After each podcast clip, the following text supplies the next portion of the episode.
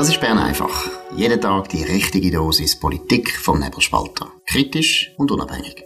Der Podcast wird gesponsert von Swiss Life, ihrer Partnerin für ein selbstbestimmtes Leben. Ja, das ist die Ausgabe vom 27. Oktober 2023. Dominik Feusi und Markus Somm. Ja, die Ständeratswahl im Kanton Zürich gibt natürlich zu reden nach wie vor. Wir haben es schon berichtet, wir haben gestern darüber geredet, dass Swissmem zuerst vermeintlich Diana Moser unterstützt hat. Dann haben sie das zurückgenommen und dann haben sie so ein, ja, so ein halbherziges Korrigendum geschickt.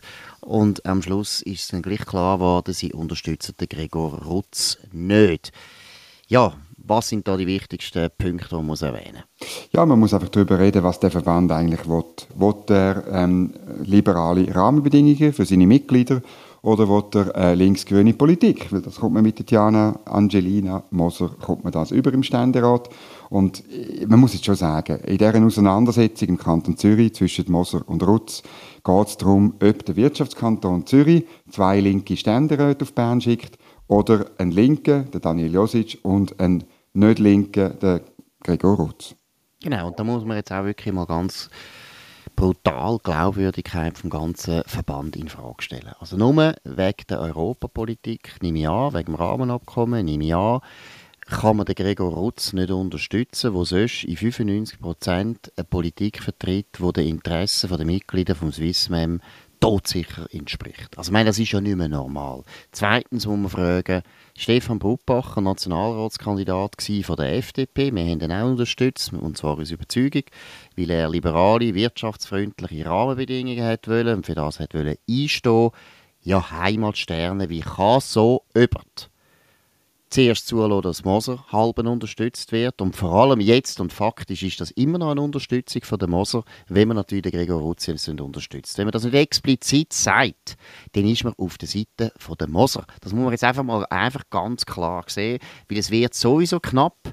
Der Gregor Rutz hat sicher seine SVP und hat einen Teil von der FDP und genau der Teil FDP ist ganz entscheidend. Und wenn da ein Wirtschaftsverband nicht sich nicht kann äußern, nicht kann Stellung nehmen, dann sollte er sich eigentlich auflösen oder er kann sich an eine NGO anschliessen. Greenpeace wäre etwas, WWF könnte er auch anschliessen. Das hat nichts mehr zu tun mit einer Interessenpolitik für die Wirtschaft. Ja, man, man muss ja wissen, also meine Diana Angelina Moser hat Wirtschaftsinteressen. Sie ist da im äh, Präsidentin vom Verband der Weißwaren. Das sind so, so die, das ist lustig, das sind die Heizkörper, glaube ich. Also die, die, die, die Sachen, die eigentlich die Grünliberalen nicht mehr wollen, oder? Das ist ja, das ist ja völlig paradox, oder? Die, die Frau, äh, wo, wo immer gegen, gegen die Interessen der Wirtschaft stimmt, plötzlich in einem völlig anderen Verband irgendwie. Es hat ein bisschen damit zu tun, dass die Grünliberalen so immer noch ein bisschen gehypt werden. Und ähm, ja, äh, da macht jetzt offenbar Swissmem auch mit. Und ich finde einfach, das Problem ist wirklich, die Leute in diesen Verbänden, Bruppacher und Konsorten, äh, das sind alles bekannte Namen, die schon irgendwie so im Umfeld von der FDP und Schneider-Ammann sind, in diesen, in diesen fatalen Nuller- und, und Zehnerjahren, die letztlich den Niedergang von der FDP mit verursacht haben. Und die landen dann irgendwie bei Verbänden, haben immer noch zu hohe Löhne und haben immer noch irgendwie in so entscheidenden Momenten wie jetzt, tun sie immer noch irgendetwas rauslassen. Gut, ich finde eben, Stefan Brutbacher macht die andere Sachen, macht er durchaus die richtige Politik, aber da völlig jenseits. Ich unterstelle natürlich auch, dass da zwei große Mitglieder, die äh, ausländisch beherrscht sind, nämlich die ABB und Siemens, auch eine traurige Rolle spielen. Die ganze Europapolitik in der Schweiz wird ja von ein paar wenigen multinationalen Konzernen gesteuert, wo alles Leute sind, die meiner Meinung nach, nein, nicht meine Meinung, das ist gar nicht meine Meinung, das ist Fakt, keine Ahnung haben von dem Land und immer noch sich die Illusion machen, es käme gar nicht darauf an, wenn wir unsere Rahmenbedingungen immer mehr dem äh, Vorbild anpasst, wo die EU hat. Und das ist ein fataler Fehlschluss, wo man nur kann haben, wenn man vielleicht Deutscher ist oder Franzose oder Österreicher und sich schon lange damit abgefunden hat, dass die Unternehmen und dass die Wirtschaft sowieso nichts mehr zu sagen hat und Politiker machen, was sie wollen. Aber für eine Schweizer Politik ist es völlig klar, und ich möchte noch etwas betonen, GLP, da gibt es ja durchaus Leute, die man als liberal kann bezeichnen kann. Ich würde jetzt einen Jürgen Grossen dazu zählen, wo wir jetzt schon ein paar Mal auch haben, wo äh, wirklich, wo man kann sagen, der weiß, was wirtschaftsfreundliche Rahmenbedingungen sind. Aber Diana Moser nicht, wirklich nicht. Das ist eine ganz klassische linke Politikerin, die könnte ja bei der SP sein. Also es ist grotesk dass sich Swissmem da so schwer tut. Aber wir haben das gleiche Thema haben wir im Kanton Aargau. Dort, äh, was ist dort, um was geht es dort? Ja, dort ist es ähm, Christine Egersegi, die ist ausgegraben worden von einer Journalistin namens Eva Berger und die sagt, ja, also das ist ja ganz schlimm, dass die FDP den Benny Gietzendanner für die Ständeratswahlen am 19. November, zweiten Wahlgang, empfiehlt, weil ja, die FDP hat keinen Grund, der SVP zu einem Sitz im Ständerat zu verhelfen. Da muss man jetzt einmal sagen, Christine Egersegi ist auch äh, so ein trauriges Kapitel. Ich meine, die hätte mal früher angefangen als Freisinnige im Aargau, wo noch relativ freisinnig war und ist dann mit zunehmendem Alter, ich weiß nicht, woran das, das liegt, das ist bei vielen äh, Freisinnigen, vor allem bei den Frauen der Fall, wird es immer, wird einfach immer linker.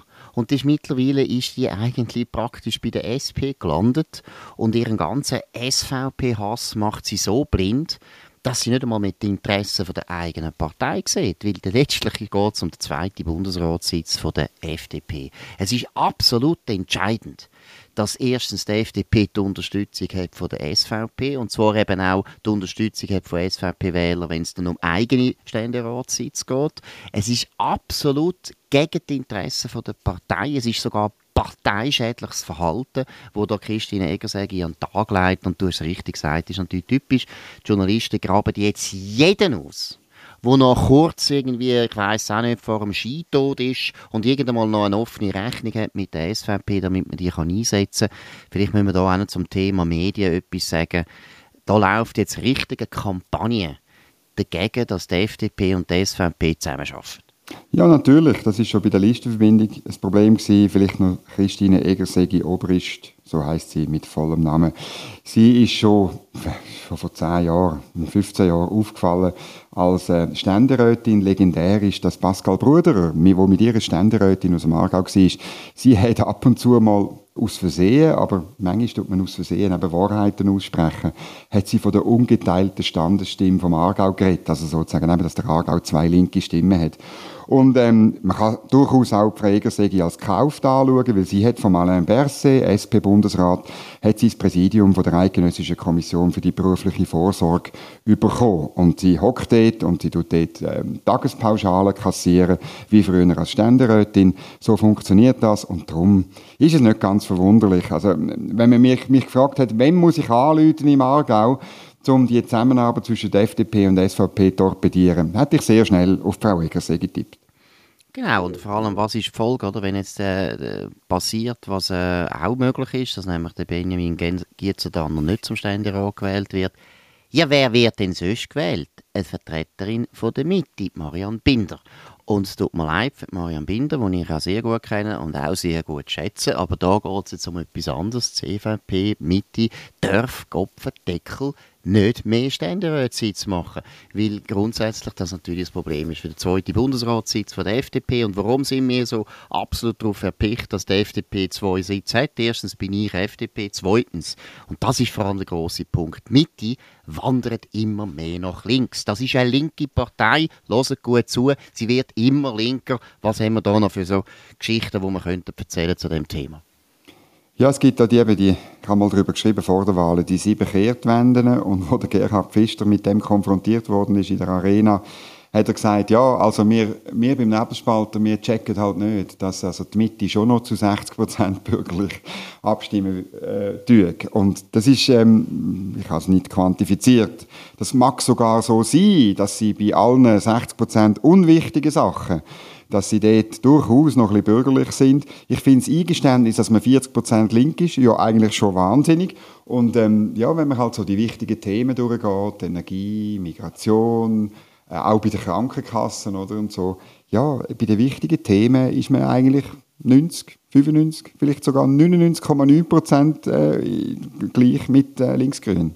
Absolut. Gut. Und wer nicht jetzt äh, wegen dem natürlich das Gefühl hat, der kann jetzt bald nicht mehr schlafen, weil es so schlimm ist, was alles läuft in der Schweiz. So schlimm ist es nicht. Ich will es noch betonen, wir haben immer noch ein super Land und wir sind fröhlich und das Wetter ist jetzt auch wieder besser geworden, aber trotzdem, wer nicht gut kann schlafen, wegen diesen Entwicklungen von der Mitte, sagen wir jetzt mal von der Mitte, der gehört jetzt eine Nachricht, die ihm ganz sicher hilft. Der Powernap wird Ihnen präsentiert von Schlafvoll. Schlafvoll ist das Schweizer Bettenfachgeschäft mit den besten Preisen. Eine Beratung in einer der elf Schlafvoll-Filialen lohnt sich auf jeden Fall. Mehr Infos auf schlafvoll.ch. Ja gut, es gibt ja noch andere Leute als Politiker auf dieser Welt, zum Beispiel ein Postautofahrer. Was ist denn passiert? Ja, ein 60-jähriger Postautochauffeur, der hat sich am, Montagmorgen, einem Montagmorgen im Juli einen Schnaps gönnt. Äh, und zwar einen Kräuterschnaps. Wahrscheinlich hat er Bauchweh gehabt oder irgendwie am Vorabend zu viel Raclette gegessen und so. Und er ist verwünscht worden. Er hat 0,8 Promille gehabt. Und jetzt hat er seinen, äh, seinen Job verloren. Und er, äh, ja, das ist noch ein bisschen schwierig für ihn. Er ist gemäß dem Fernsehsender Tele M1 zwar gräuig, er hat ein Seich gemacht, aber er ist immer noch auf der Suche nach einer neuen Stelle.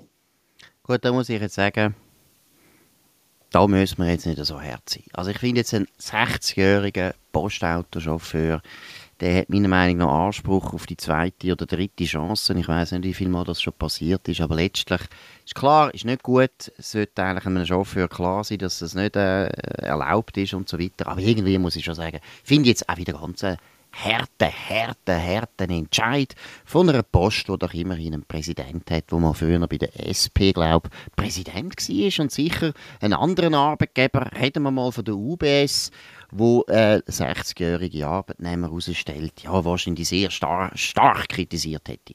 Ja, natürlich. Und ich meine, also entweder ist es ein Einzelfall, dann soll man es als das behandeln. Und wenn der Chauffeur wirklich ein Problem hat, ähm, er hat Fernet Branca gekauft. Das ist natürlich eigentlich ein Skandal. Das ist ja so grusig.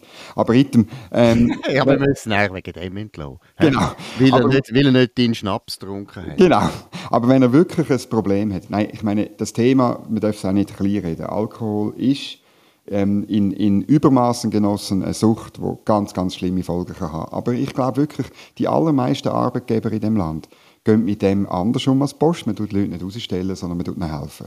man tut ihnen dafür sorgen, dass sie, dass sie von dieser Sucht loskommen. Und das steht natürlich nicht. Vielleicht hat man das probiert, man könnte das nicht behaupten. Aber wenn, ähm, dann hoffen wir, dass das auf die Art gelöst werden kann. Nicht einfach, indem man das rausstellt oder von einem Konzern, der 60 Millionen für irgendwie ein paar, äh, ein paar Hektare Wald in Thüringen ausgibt. Ich muss halt das wiederbringen. Es ist, das finde ich furchtbar. Oder für Greenwashing gibt man so viel Geld aus und so einen Pöstler mit 0, 0,8 schmeißen wir raus. Genau, da sind wir jetzt mal einig auf der Seite von der Arbeiterbewegung. Das genau. ist die Arbeiterbewegung, wie sie lebt und lebt, wo eigentlich nur noch Bern einfach so richtig vertritt, selbstverständlich. Wir sind aber bei der Arbeiterbewegung und zwar geht es um Prämieninitiativen von der SP. Da ist auch wieder ein großer Ärger in den roten Kreisen ausgebrochen. Ja, der Bundesrat hat am Mittwoch entschieden, welche Abstimmungen am, äh, am nächsten Abstimmungswochenende im März 2024 drankommen. Das sind zwei. Das ist äh, einerseits die 13. AHV-Rente der Gewerkschaften, also das Linksanliegen, und auf der anderen Seite die Renteninitiative der Jungfreisinnigen. Ein Rechtsanliegen zum gleichen Thema. Das gibt ein interessantes und spannendes Abstimmungswochenende. Aber die SP und jetzt auch neuerdings der Gerhard Pfister, Präsident von der Mitte, drehen komplett durch, weil sie sagen, das sei eine Trickserei, weil eigentlich müsste man auch Prämienentlastungsinitiative von der SP ähm, äh, zur Abstimmung bringen. Das ist die Initiative, wo dass nicht mehr als 10% für Prämien aufgenommen werden und der Rest muss man einfach aus Bundesgeldern finanzieren. Das würde, ähm, gibt verschiedene Schätzungen, zwischen 4,5 und 6 Milliarden Franken kosten. Ähm, der Bundesrat redet von 5 Milliarden.